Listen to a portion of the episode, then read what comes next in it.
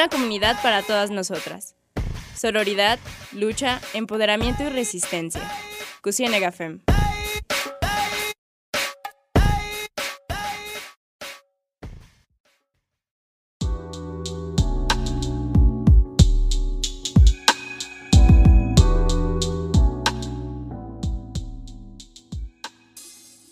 Bienvenidas, bienvenidos y bienvenides a Cocina Gafem, un, un, espacio de nosotras y para nosotras. El día de hoy estamos conduciendo con ustedes mi compañera Ruth. Hola, buenas tardes. Y yo, Monte. ¿Cómo están? Le, es un placer que, esté, que nos estén acompañando una semana más. Y les recordamos que este programa es pregrabado debido a la pandemia en la que nos encontramos. Les invitamos a que estén atentos a las indicaciones de las autoridades de sanidad, campañas de vacunación y atentos en general a todas estas noticias. También cuidarnos, no agobiarnos y, bombardearnos de, de, esta información sobre COVID. seguirnos cuidando entre nosotras, nosotros, nosotros. El día de hoy les tenemos un programa interesante, creo yo personalmente, que es sobre el male gaze o la mirada masculina. Este es un concepto que introduce Lara Movie, una teórica de cine británica, en 1975. Ah, la primera vez que habla de este concepto es en su ensayo académico llamado Visual Pleasure and Narrative Cinema, placer visual y las narrativas en el cine. Uh, Ruth, ¿te gustaría darnos el concepto tal cual de, esto que es el, el male gaze, perdón? Sí, claro, mira. En resumen, podemos decir que el male gaze o la mirada masculina en el cine es el acto de representar a las mujeres y al mundo en las artes visuales, en la literatura, desde una perspectiva masculina y heterosexual que presenta y representa a las mujeres como objetos sexuales para el placer del espectador masculino heterosexual. Qué buen ejemplo podríamos tener de esto, ¿no? Una escena totalmente común, si nos vamos a películas viejas, digámoslo, ¿no? Una madre limpiando su hogar, ¿no? Eh, no voy a dar una película en específico, pero recuerdo de muchas de que está este estereotipo de la madre sexy, usualmente madre soltera, eh, que está limpiando la casa y usualmente termina siendo una escena totalmente con una meta como sexual que está viendo, ya sea se supone que un personaje masculino de, de, la película, serie, etc. Y es, un, o sea, literalmente una mujer limpiando su casa, pero es como una imagen demasiado sensual, digámoslo, que, que en la vida real dirías, esto es ridículo, o sea, estas espaldas curviadas, esta búsqueda del cuerpo perfecto, de ese estereotipo de cuerpo perfecto que es implementado en el cine. Entonces, creo que casi todas las personas hemos visto una película así o una serie. Eh, creo que la más fácil es cuando ponen como estos de los adolescentes fisgones. Eh, como todo este sistema creo que sería, digamos que el término de la MILF, que es esta mujer adulta por la que adolescentes se sienten atraídos o, hombres jóvenes se sienten atraídos. Entonces, creo que ese es como el ejemplo más sencillo del, del male gaze o la mirada masculina es esa, ¿no? La sexualización de cualquier cosa que una mujer, o sea, no importa que sea, si pueden hacer que se vea sexy, lo van a hacer. O sea, creo que, creo que ese es el mayor punto de todo esto. Sí, como dice Ruth, dice, ah, toca varios puntos importantes. Creo que más de alguna de nosotras hemos experimentado este momento de, no es cierto, o sea, así no, no, no es como, ah, a mí personalmente me pasa con todas estas escenas de una mujer haciendo su desayuno a las 7 de la mañana mientras baila felizmente por la cocina y tocándose el cabello y todo esto, yo solo puedo pensar, yo que sé, yo soy la persona menos de mañana, digo, claro que no, nunca me despertaría con esas energías. Y en realidad, otra de las cosas, y todas hemos vivido esta, esta, este pensamiento de, eso es ridículo. Y muchas veces nosotras mismas nos hacemos como esta burbuja, por decirlo así, de, eh, de dejarlo en, es ridículo porque es el cine, porque es una serie, porque sabemos que es ficción, porque sabemos que esas cosas no pasan, porque todo eso. Pero al final de cuentas, está bien siendo esta mirada, y también lo dijo Ruth, uh, el male gaze, la mirada masculina, puede empezar desde lo literal dentro de, esta, de este producto audiovisual.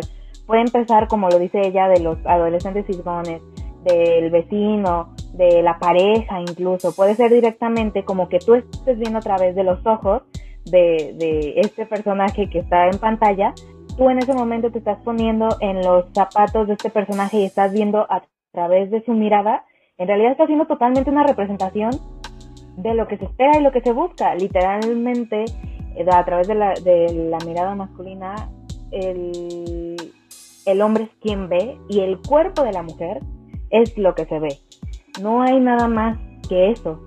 Y también por el otro lado ha existido como esta contraparte, una vez más cayendo pues en los binarismos, pero esta parte del female gaze, que ha sido una respuesta a todo esto, que también pues cae en todas estas cosas de que la mujer es más sentimental y más todo esto, pero también me pongo a pensar y digo, ¿cómo no lo va a hacer si uno está harto de ver estas mismas cosas? Pues dices, voy a buscar justo lo que no me has dado todos estos años, que, que es que uh, objetividad, aunque puede ser un, un término un poco arcaico y un poco debatible, puede, se puede decir que la mirada femenina siempre busca ser un poco más objetiva, pero lo que sin duda busca hacer es más empática. Se busca contar más allá de solo eso, todo un entorno.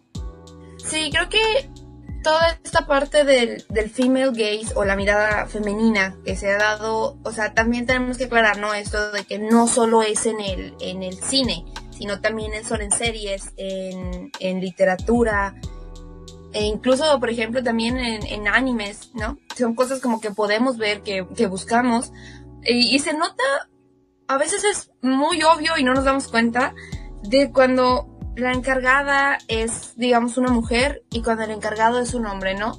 En el siguiente bloque vamos a hablar un poquito más a profundidad de todo este tema, pero podemos hablar, por ejemplo, desde el cómo se ven tanto hombres y mujeres o dónde está el atractivo de estos en las películas, ¿no? Vámonos directamente al cine.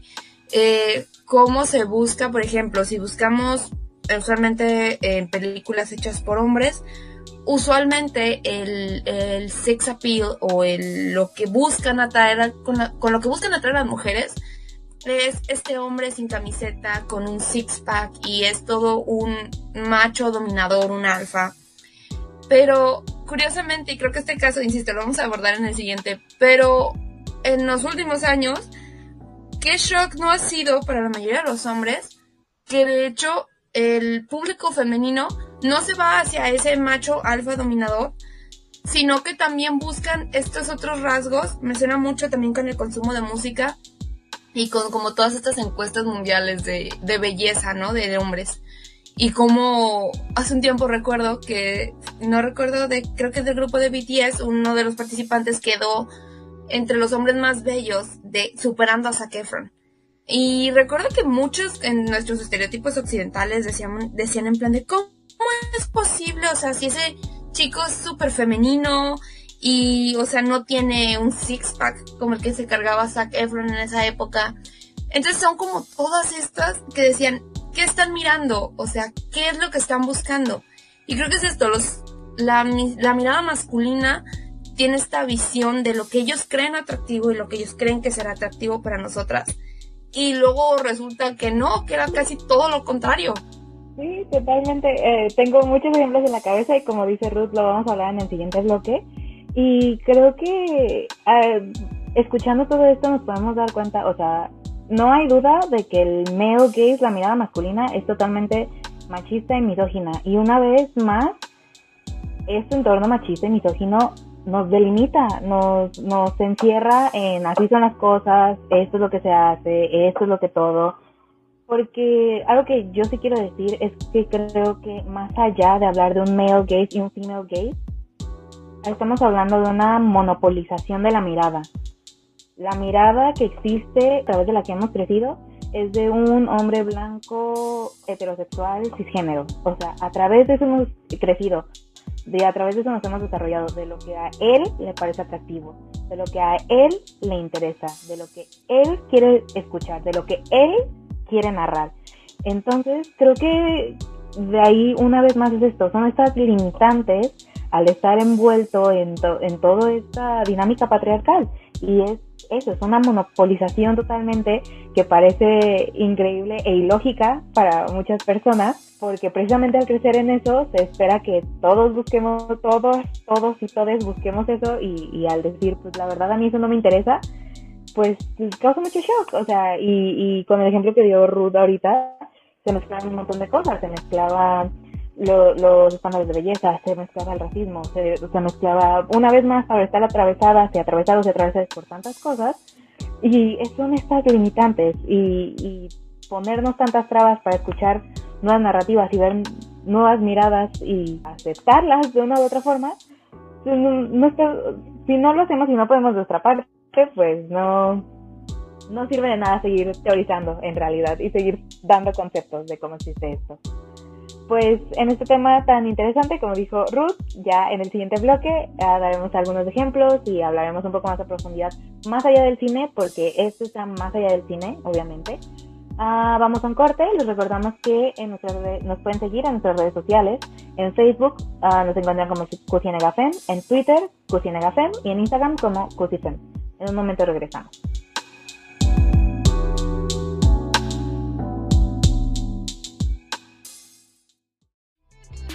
Cusinegafem va a una pausa. Volvemos enseguida.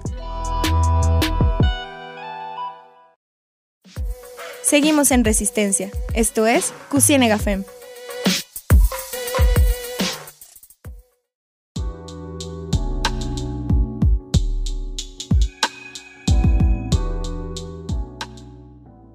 Ya estamos de regreso en Cusine Gafem y el día de hoy tenemos un tema, digamos que es de cultura popular. Estamos hablando de el male gaze y female gaze, o también conocido como mirada femenina y mirada masculina. Eh, un poquito el bloque pasado discutimos sobre esto, que es, pues bueno, es la cosificación, el consumo de la mujer y el cómo se hace en, pues prácticamente cualquier producto cultural que consumamos, eh, ya sea literatura, películas, anime, series, en todos lados está esto, ¿no? Incluso en la música. Y hablábamos de cómo todo, todo está rodeado de estas miradas, ¿no? Y cómo se ven muy distintos eh, pues los, pues sí, los cambios son sumamente notorios cuando hay una mirada femenina y una masculina en el cine. También creo que es importante aclarar que el por qué nace esto, las mujeres hasta hoy en día sigue siendo muy complicado encontrar directoras de cine. Eh, hay algunas, igual lo mismo para series, eh, productoras, escritoras, están allí, pero como siempre, pues hay una gran brecha, ¿no? Para que puedan acceder al contar sus historias y a narrarlas desde su punto de vista. Entonces, creo que es importante remarcar cómo nace esto, ¿no? Como dijo Monse, pues era una teoría que nace desde el 75, no es nada nuevo. Eh, y justo en este bloque queremos hablar, porque la verdad Monse y yo somos muy apasionadas de todos estos tipos de temas, temas frikis, sería la palabra, temas nerds. Eh, dentro de nuestro corazón somos muy nerds, no nos da vergüenza decirlo, ya lo abrazamos y lo aceptamos. Eh, y ese también queremos dedicar un tanto a ejemplos, ¿no? Creo que uno de los mejores ejemplos, y que las dos pensamos al mismo tiempo en él, sería sobre el tema de las películas. Una, eh, Escuadrón Suicida, que se estrenó ya hace varios años, y el año pasado se estrenó eh, la película de Aves de Presa. Tiene un nombre larguísimo en español, esto de la emancipación de Harley Quinn. No recuerdo muy bien cómo lo acomodado, pero lo vamos a llamar Aves de Presa, ¿no?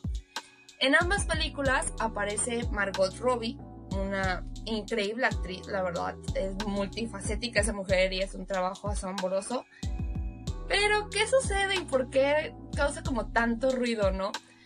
Si recordamos Escuadrón Suicida, eh, tenemos, ella es el personaje de Harley Quinn, que es un personaje muy querido dentro de los cómics del universo de DC. Entonces, ¿qué pasa, no? Ella es este personaje y eh, su trabajo en la película de Escuadrón Suicida es ser un tanto cómica y ser la sexy del grupo. O sea, tenemos literalmente tomas de ella completa en un mini short que eh, la misma actriz dijo que fue súper complicado trabajar en eso porque prácticamente era una, una pantaleta con lentejuelas. Entonces tenemos todo esto. Era su trabajo ser toda esta parte sexual. Y luego de repente aparece Aves de Presa y cómo se cayeron de espaldas cuando vieron que Harley Quinn tenía pantalones. Cómo le estaban cubriendo el trasero a Harley Quinn, cómo estaban cubriendo sus senos. O sea, creo que es un tema muy interesante el ver cómo el público, y digo, ¿por qué lo marcamos primero que nada? Porque Escuadrón Suicida es una película producida y hecha por David Ayer, un hombre, y Aves de Presa se, se crea por Katy Jan, una mujer. Entonces, esta diferencia que hay se notó automáticamente desde el momento en el que sale el tráiler, todos quedaron impactados.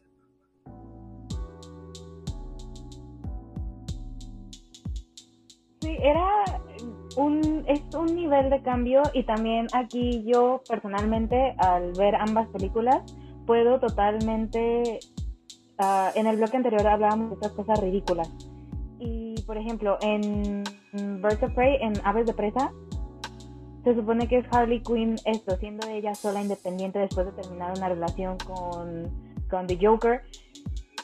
Y justamente los, rompimientos amorosos son una de esas cosas vistas, de, que cuando son vistos a través de la mirada masculina son una cosa irreal. Ah, y eso también creo que es algo muy importante de aclarar. La, mirada masculina obviamente solo aplica hacia las mujeres la mirada masculina nunca muestra cómo es la parte de los hombres. Piensen en cuántas películas. Y cuando eso hacia los hombres es ridiculizada. Por ejemplo, piensen en Thor, en, en Endgame. En, ¿Sí es Endgame? No puedo recordar. Ay, bueno, Infinity War, Endgame, Endgame. No puedo recordar. Pero cuando él entra en, este, en esta depresión, pues todo lo que estaban viviendo, ¿cuál es la diferencia? Hacerlo un hombre gordo y hacerlo ver sucio todo el tiempo. Y gracias, Ruth, era Endgame y la bebida, el alcohol una vez más, o sea, cuando la mirada masculina muestra los sentimientos del hombre, son ridiculizados. Y, por ejemplo, en Aves de Presa, cuando se supone que está esta ruptura y todo esto, a través de una mirada masculina usualmente hacen estos momentos como una supuesta catarsis que, que en realidad, si me pongo a pensarlo, solo es una mujer en alguna clase de lencería tomando alcohol, fumando y con el maquillaje corrido. Y por ejemplo, a mí me parece que en Birds of Prey uh, busca hacer esta parte de alguien que busca salir de eso. Hardy está todo eso, encontrando su grupo, encontrando sus amigas, encontrando su todo.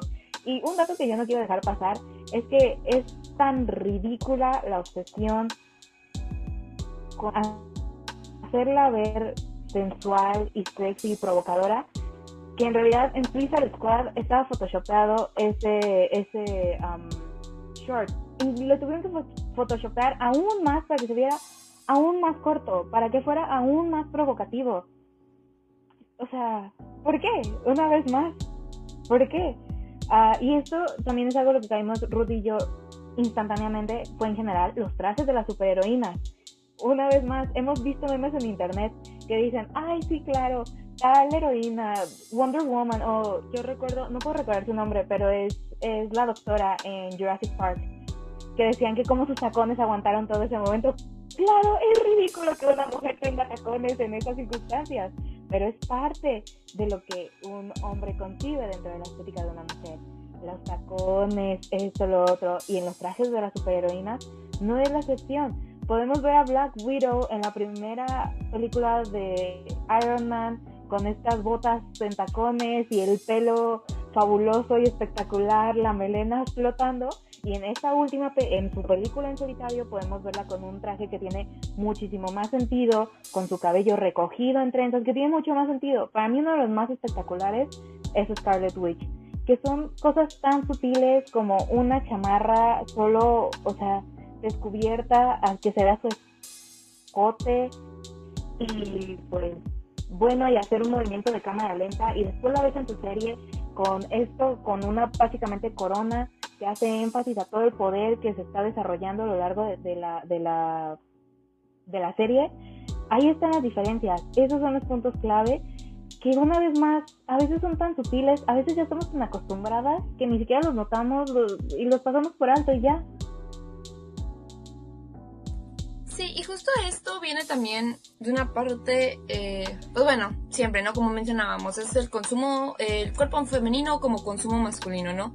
Y en ese sentido que habla Monse, como por ejemplo de Thor, eh, es un personaje súper interesante porque todos sabemos que Thor desde el momento Chris Pratt era el, era de los puestos allí para que en cualquier momento se mostrara su, su estómago, su six ¿Qué? Es Hemsworth, es uno de los Hemsworth y dijiste Pratt.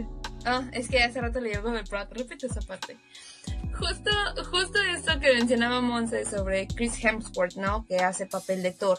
Lo vemos en Endgame como un hombre gordo, triste y gracioso. Por algún motivo, esta depresión de haber perdido a toda su familia, a su novia, haber visto la masacre que sucedió, se vuelve algo gracioso porque no había una forma de transformar la depresión de un hombre a algo serio. Tenían que buscar un comic relief y ¿dónde lo encontraron? Con uno de los que más había sufrido en toda la franquicia, honestamente. Y se vuelve una broma el que un hombre tenga sentimientos reales. Se vuelve este, este punto de comedia. Y justo justamente hablando de esta franquicia Thor, eh, pues hace poco sabemos que se estrenó esta parte de Loki y creo que se debe reconocer que mínimo yo supe de todo este tema de la mirada femenina desde un TikTok que hablaba sobre esto. Y es que si vemos la serie de Loki, ¿por qué Loki se ganó tanto a las fanáticas? Pongámonos, pongámonos a pensar, ¿no? Voy a ser honesta y esto va a ganar odio, pero Tom Hiddleston, el actor, no es realmente guapo. Eh, es un... Pues es una persona blanca, tan sencillo como eso. No está mal, pero no es alguien que tú volteas a ver dos veces en la calle. ¿Qué sucede?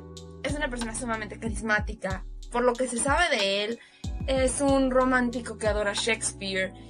Y su papel como Loki está hecho para ser totalmente contrario al de Thor. ¿Qué significa esto?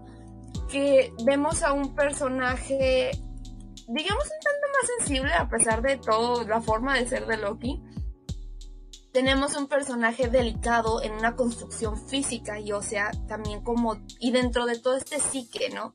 Porque digamos, podemos pensar en el, en el rompimiento de las películas de Loki, cómo él hace todo este, este grito, este rompimiento cuando muere su madre, cómo lo vemos destrozado en una celda, y eso no fue una ocasión de risa, porque supieron cómo manejarlo, pero si esta idea del hombre fuerte y musculoso, triste y deprimido, esto sí fue una causa de, risa para Marvel. Entonces es sumamente interesante como la serie de Loki, no sé si saben, pero es dirigida por una mujer. Entonces esta forma en la que se logra narrar esta nueva perspectiva es lo que a muchos les dio este despierte de los hombres, que es lo que buscan, muestran en películas lo que para ellos creen que es llamativo para las mujeres y es Chris Hemsworth sin camisa o el Capitán América. Y curiosamente la mirada femenina termina yéndose hacia personajes como hombres delgados que muestran otro tipo de características psicológicas no del macho alfa. Entonces creo que es como súper importante. También de esto viene todo este, este meme de los hombres que tienen todo este espíritu que parece que fueron escritos por una mujer. Creo que es como parte de este tema porque si, nos, si lo consideramos en la cultura, pensémoslo también como en franquicias de Star Wars, ¿no? Me voy a los 90s, a los 70s, 80s, todos estos años, pero sigue viéndose bien en el cine, que eran estos protagonistas masculinos súper fuertes, que no tenían sentimientos o no los mostraban porque eso los hacía más hombres, ¿no? Y las mujeres que estamos buscando, la mayoría buscan este consumo en el de notar una diferencia, en el de buscar esta, a lo mejor, responsabilidad afectiva, que es lo que muchos ven en ciertos personajes, ¿no? Y también, por ejemplo, creo que cabe aclarar que no tiene nada de malo si se gusta del arquetipo masculino del macho alfa, digámoslo de esta manera. Pero creo que uno de los mejores ejemplos sería 50 eh, sombras de Grey. Pero también una parte que se debe de hablar de todo esto es que incluso en esto se maneja algo que es sumamente importante en nuestras vidas y es el consentimiento. Eh, porque supone que en teoría todo está consensuado, ¿no?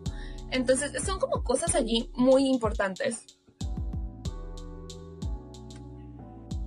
Sí, creo que en el siguiente bloque vamos a buscar abordar un poco más esta parte de, de la línea entre disfrutar y criticar y, pensar de qué se trata uno y otra cosa. Y algo que también a mí me encantaría agregar de lo que dice Ruth justo de ese tema es, y que habló de sobre esto en el bloque anterior, es como a tantas personas les hace shock que no busques lo que ellos creen que buscas, hablando de, de los hombres, o sea, ni siquiera poniéndonos a hablar del shock que les causa la idea de las relaciones sáficas, uh, simplemente hacia los hombres, cómo eh, al tú no buscar lo que para ellos es la verdadera masculinidad, les causa este shock. Y es porque ellos buscan ser la masculinidad que creen que el mundo busca y quiere y toda esta parte. Y también eso va de la mano con todo esto de Loki. Loki y también algo muy importante que creo que no hemos abordado tanto porque es que en el cine y en las series es lo más fácil de ver. Pero en los libros, wow, ¿se han dado cuenta lo fácil que es saber cuándo algo le sirvió a una mujer o un hombre? Y no me refiero a la calidad, no me refiero, si quieren, se los prometo, quieren darse cuenta cómo van a saber si un hombre o a una mujer, fíjense en las descripciones de los cuerpos. Wow, o sea, un hombre describe unos detalles tan innecesarios sobre las caderas, los pechos y el trasero de las mujeres. Y principalmente, a veces ni siquiera el trasero. Yo lo que más he visto es los pechos y las caderas. ¿Por qué? No sé. Pero así, y de ahí nos podemos ir a cosas muchísimo más densas como... No, no, no, no. Y también creo que es algo que no hemos tocado, lo peligroso también dentro del, del, del, perdón, de la mirada masculina, es cómo se llega incluso, básicamente a glamorizar cosas tan violentas como ataques sexuales, porque está, porque existe, porque eso también entra dentro de todo esto. Y una vez más, no solo está en el cine, está en los libros, está en lo todo, y esto se puede enredar con muchos otros temas, pero es una de las partes más peligrosas del male gaze. Para mí, personalmente, creo que es entre esa parte de la glamorización, por decirlo así, y los estándares de belleza, que una vez más, al crecer dentro de esto, nos dicen cómo deberíamos buscar vernos y cómo deberíamos buscar ser. Y justo sobre este tema a mí se me hace súper importante el que mencionabas, el de la romantización de la, bueno, también de esto de la violencia dentro de las relaciones. Y esto de que decíamos, ¿no? La falta de algo consensuado. Eh, yo, por ejemplo, eh, consumí anime y manga por muchos años, a veces aún lo sigo haciendo, ya es muy ocasional. ¿Y por qué motivo? Bueno, hay dos, digamos, lo del, por qué estoy allí y por qué dejé de estar allí. Y uno de ellos es que, viendo a lo que consumía cuando era más joven, eh, me pongo a ver ahorita esos animes y me doy cuenta que están llenos, la mayoría de, ya sea los, los animes de romance, están llenos de violencia sexual, eh, de falta de consentimiento. De hecho, es un meme muy recurrente que, que vemos, tiene una frase en japonés que es de, por favor, detente. Y se ha vuelto tan normal que el protagonista no le haga caso a la chica que lo dice, que ya lo decimos como meme. O sea, tú lo ves y es esta frase de, tal vez lo han leído, que se dice, ya cosas ahí, algo así. Y es un meme que se pida que se detenga, por favor. Y estamos hablando de una cultura sumamente machista como lo es la japonesa, porque por muy perfectos que se vean por fuera, todas las culturas tienen algo malo y si dentro de la japonesa el machismo es algo sumamente marcado. ¿Qué pasa entonces? Eh, y se los digo yo que he visto como todo esto, todo este espacio. Eh, romantizamos situaciones que de hecho deberían de ser banderas rojas. O sea, eh, estos animes en los que las chicas les dicen que se detengan y no los hacen, las besan a la fuerza y al final la chica dice, wow, claro que me voy a quedar con, con este vato que me obligó a hacer todo, pero estoy súper enamorada de él por lo mismo, ¿no? Entonces la gente dice, ah, claro, es que el no no significa no, simplemente ahorita no quiero. Y por mucho que la gente diga esto de los defiende pixeles y todo esto, a final de cuentas tomamos lo que vemos de allí y lo adaptamos a nuestra vida de una forma u otra. Entonces, por este tipo de cosas se han creado ciertos espacios, espacios separatistas, que es un tema que nos interesa mucho a Monse y a mí, y lo vamos a hablar en el siguiente bloque. Les recordamos que todos nuestros episodios se encuentran en Spotify, estamos como Cinega Fem, por si llegan a querer escucharnos un poco más. Eh, también les recordamos nuestras redes sociales son Cucinega Fem en todos lados, Facebook, Instagram, Facebook, Instagram y Twitter. Entonces, no se despeguen porque ya regresamos.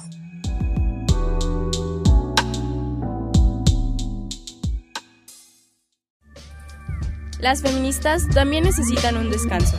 Vamos a una pausa.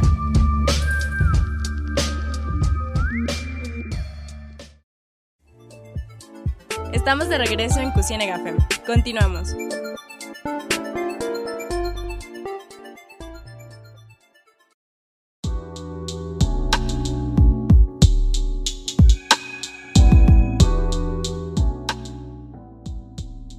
Estamos de vuelta en Cocina Gafem, en este último y tercer bloque en el programa sobre la mirada femenina y masculina.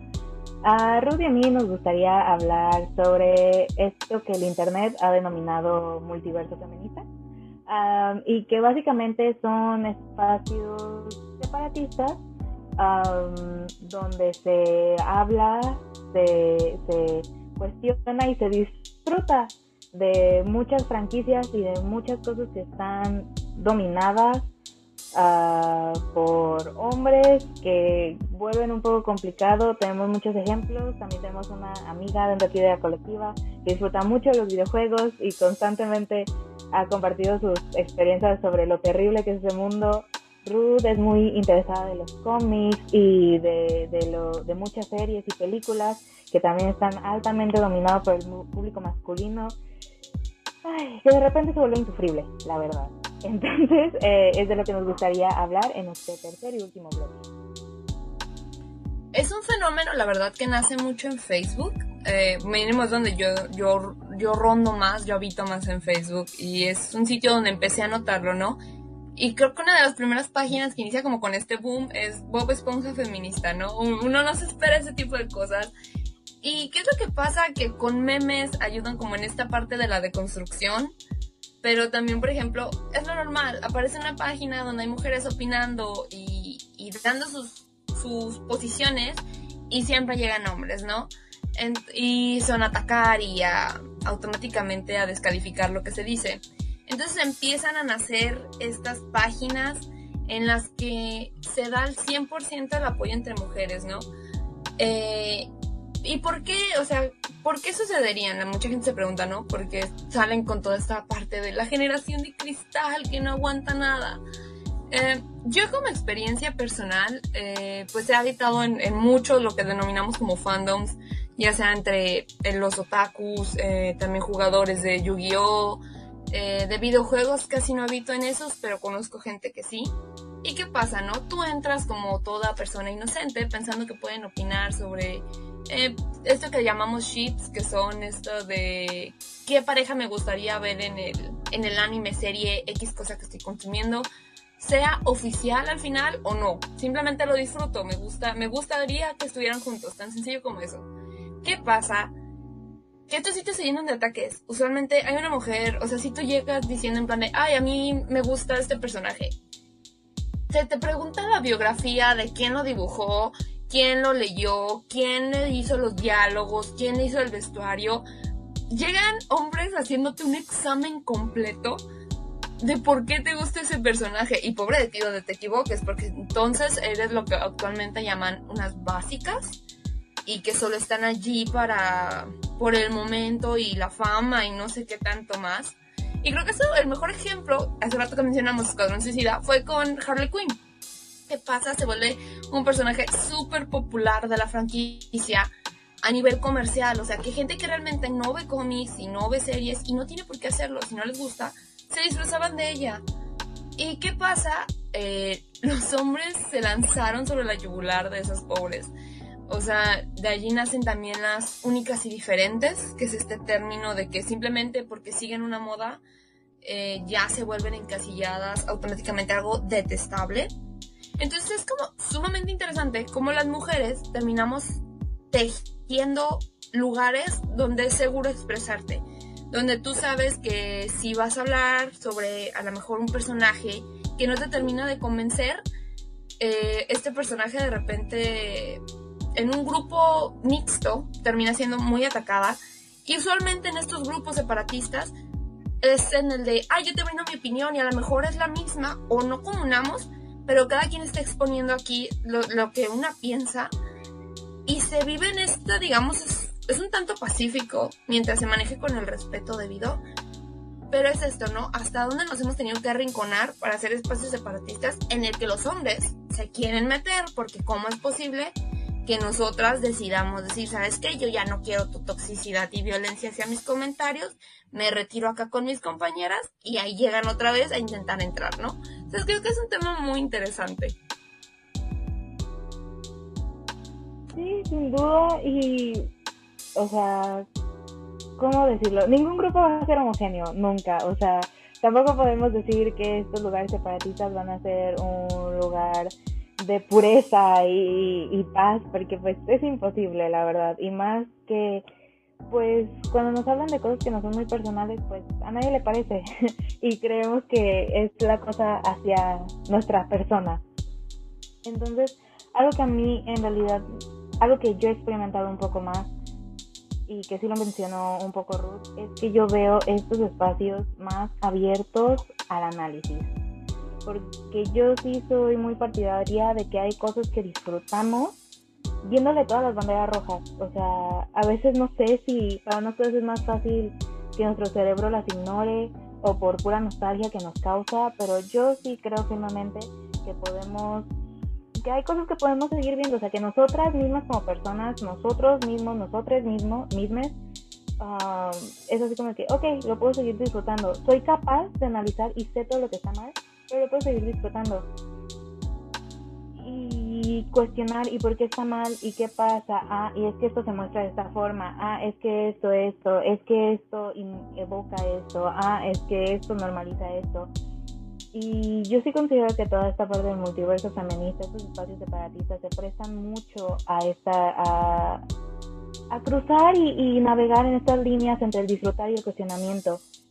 Y creo que los grupos mixtos normalmente no, no son así, no se prestan a esto y creo que una vez más cae a esto de decir, pues para empezar que las mujeres no tenemos ni conciencia ni raciocinio básicamente ni, ni capacidad de que no sabemos apreciar las cosas, no sé, ya no sé ni cómo describirlo.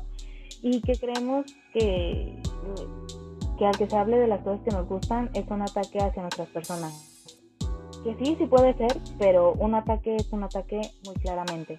Y cuando te digan, ah, es que esta película, este anime, este libro, tiene esto que, que es, mm, no voy a decir peligroso, que es cuestionable, pues es verdad, es cuestionable y, y tú sabrás si quieres cuestionarlo o no, la verdad. Pero no, no puedes decir que eso es un ataque, la verdad. Personalmente no, no creo que puedas no tiene sentido. O sea, eso no es un ataque verdadero. Hay muchas personas a nuestro alrededor que podríamos estar escuchando para saber lo que es realmente un ataque. Un ataque en el Internet. Bullies del Internet, o sea. Y creo que es como también como una parte no solo interesante, sino que es muy llamativo, ¿no? Como ciertos espacios, eh, es esto, ¿no? Son espacios que se consideran masculinizados, pero el por qué, o sea, yo, yo me he topado, o sea, siempre tú estás en, en espacios pop, digamos, y por ejemplo en lo que es cómics o ciertos animes, de repente todos dicen, no, es que aquí no hay mujeres, aquí habitan muy pocas, este, y de repente tú te topas afuera que hay un montón de morras a las que les gustan ese tipo de cosas. Y tú dices, a ver, ellos dicen que somos súper poquitas, pero de hecho sí somos un montón. ¿Qué pasa, no? A veces cuando entras en estos sitios tienes como, te suceden dos cosas. O hay rechazo o hay acoso. Es muy raro una aceptación y normalización de una mujer en ciertos fandoms, ¿no? Eh, y pues se habla de, la experiencia, ¿no? Eh, recuerdo cuando todavía iba yo a la Friki Plaza, acá en Guadalajara, este, yo iba buscando una carta de Yu-Gi-Oh para mi hermano y llegué, la chica muy amable, pero están usualmente llenas de chicos que juegan Yu-Gi-Oh allí mismo o Magic. Y recuerdo que me vieron y fue esta mirada de ¿qué rayos haces aquí, no? De te perdiste. Fue una mirada como muy fea. En manera, ok, los voy a ignorar. Y de repente pregunto por una carta, eh, directamente por el nombre, y todos me voltearon a ver al mismo tiempo, con esta sorpresa de, oh por Dios, lo sabe, ¿no? Conoce del tema. ¿Y cuál es el problema de esto? Ah, sonará, no sé qué otra palabra decir, esta, esta parte de que endiosan o no sé qué no sé cómo, cómo llamarlo, pero esto es este asunto de que automáticamente dicen, wow, es la única, entonces vamos a seguirla y terminan aterrorizando a cualquier persona que se acerca. ¿Por qué es esto, no? hay un grado de acoso en este tipo de fandoms en el que las mujeres deciden, ¿saben qué? Eh, prefiero, si voy a opinar, usualmente se disfrazan sus perfiles como perfiles masculinos. Eh, en videojuegos también muchas ponen género neutral o se van directamente a ponerse como hombres y no abrir micrófonos porque terminan, insisto, insultadas o acosadas. Es muy extraño que una mujer sea también aceptada en los fandoms. Eh, como para que pueda decir, estoy aquí libremente diciendo que soy mujer y no se me ha violentado de ninguna manera. Y es esto, ¿en qué momento eh, el ser mujer les resulta, ellos llaman incómodo, pero el rechazo generado hacia nosotras, es la parte por la que ellos dicen que, que son rechazados por la sociedad, ¿no? Porque a mí me encanta cómo se victimizan, es, es increíble ver cómo ellos mismos se victimizan diciendo cómo las mujeres odian a los nerds y odian todos estos temas, ¿no? Y lo podemos ver claramente en la teoría del Big Bang, esta parte en el que usualmente las mujeres son tontas porque no conocen los temas de los protagonistas. Y pues hay mil y un ejemplos del machismo que es, en la teoría del Big Bang. Pero justamente como decía Monse, ¿no? Yo reconozco que hay muchas acciones de todos los personajes que me mole que no me molestan, sino que son machistas, son misóginas, son agresivas, digámoslo. Pero aún así yo sé que me puedo sentar a ver capítulos de la teoría del Big Bang y lo puedo disfrutar, me puedo reír de ciertas bromas, porque es esto, el analizar y el revisar qué contenido eh, consumimos, no significa que nos tiene que dejar de buscar, pero no tiene que dejar de gustar, perdón, sino que simplemente nos ayuda también a tener un pensamiento crítico, que creo que es sumamente importante elaborar eso.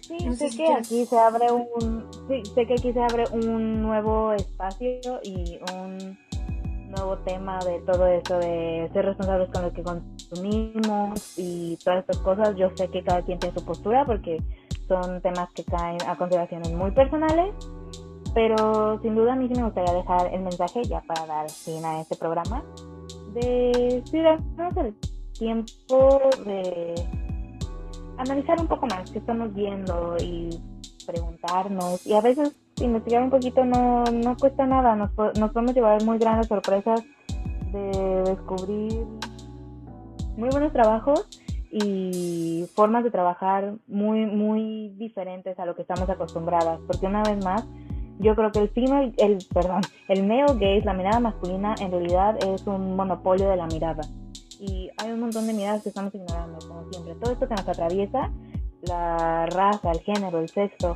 la clase, todas estas cosas que nos atraviesan son miradas y estamos ignorando un montón y ya, o sea, ya fue suficiente.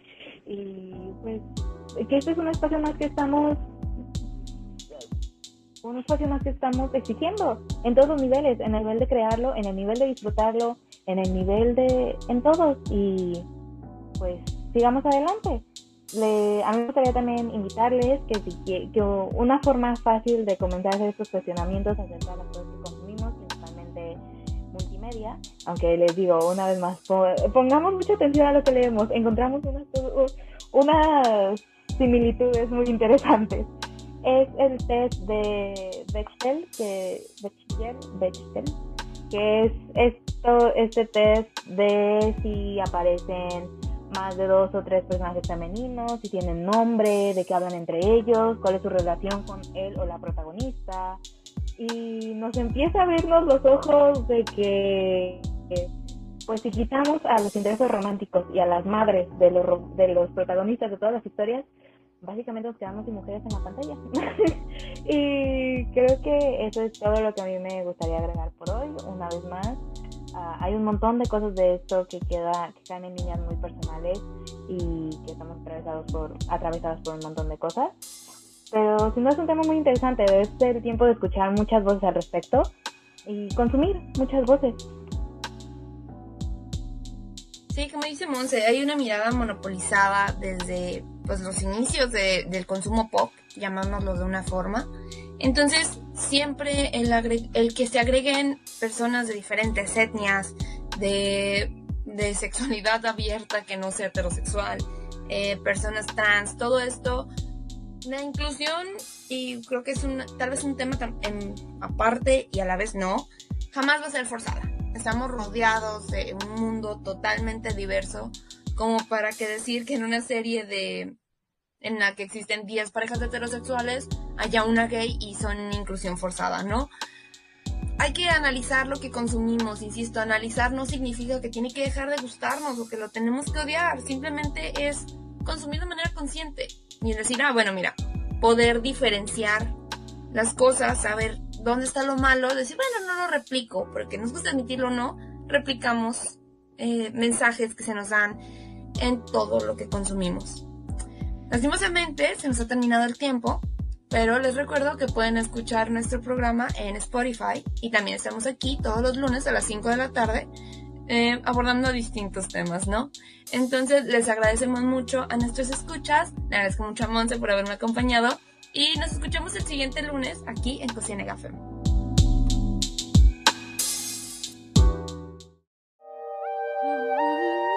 Organizadas somos más fuertes. Nos escuchamos luego en Cusienega Fem.